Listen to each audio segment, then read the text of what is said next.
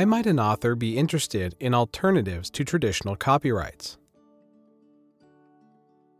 Traditional copyright typically applies to authors who pursue some sort of monetary gain in exchange for the use of their creative work, as well to authors who want to prevent unauthorized access to or alteration of the work. But what if an author simply wants to get his work out to the broadest possible readership and monetary gain is not an issue? And what if an author would welcome additions or improvements to the original work? In these cases, there are new kinds of copyright licenses that creators may employ. What is Creative Commons? Creative Commons is a voluntary private sector alternative to traditional copyright. It coordinates the creation and consumption of content among a wide variety of individuals and institutions, all without any government intervention. Creative Commons is useful to creators who seek broad dissemination of content and not necessarily financial gain. These uses are not as effectively served by either traditional copyright or the public domain. The Creative Commons license is currently available in six flavors.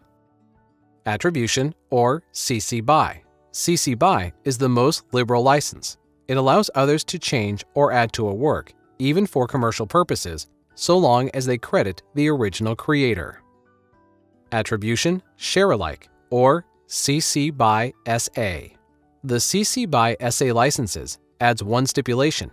Any creator reusing the work must license the new creation under the same terms. Attribution No Derivatives or CC BY ND. CC BY ND allows for both commercial and non commercial use so long as the work remains unchanged and the original creator is credited. Attribution Non Commercial or CC BY NC. CC BY NC allows for a work to be reused and modified, but only for non commercial purposes. Attribution Non Commercial Share Alike or CC BY NCSA. CC BY NCSA allows for non commercial reuse and modification so long as the original creator is credited and any derivative works are licensed under the same terms. Attribution Non Commercial No Derivatives or CC BY NCND. CC BY NCND is the most restrictive license, allowing the work to be reused only in its original form for non commercial purposes and with credit to the creator. The Creative Commons license is based on copyright, so all of these licenses require the work to be copyrighted. Although Creative Commons licenses can provide authors with added opportunities to have their work distributed and used, these licenses do not allow authors to limit any of the rights otherwise available under copyright law, such as fair use.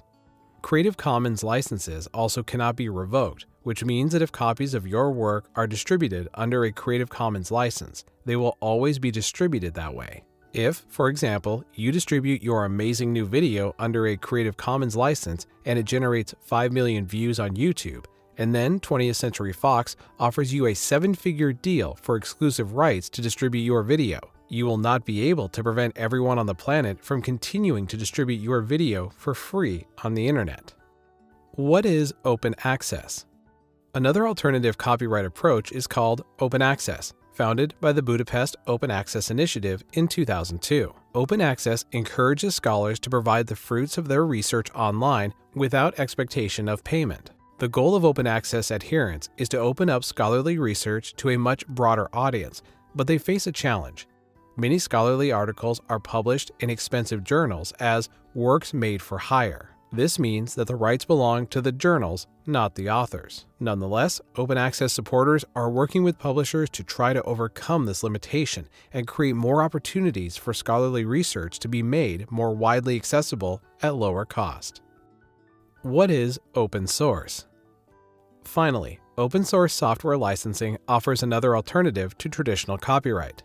An open source license for computer software allows end users to use, modify, and or share the source code under terms and conditions set by the Open Source Initiative, an educational, advocacy, and stewardship organization formed in 1998. An open source license allows end users to modify the source code for their own purposes. Open source licensed software is mostly available free of charge, though this is not always the case.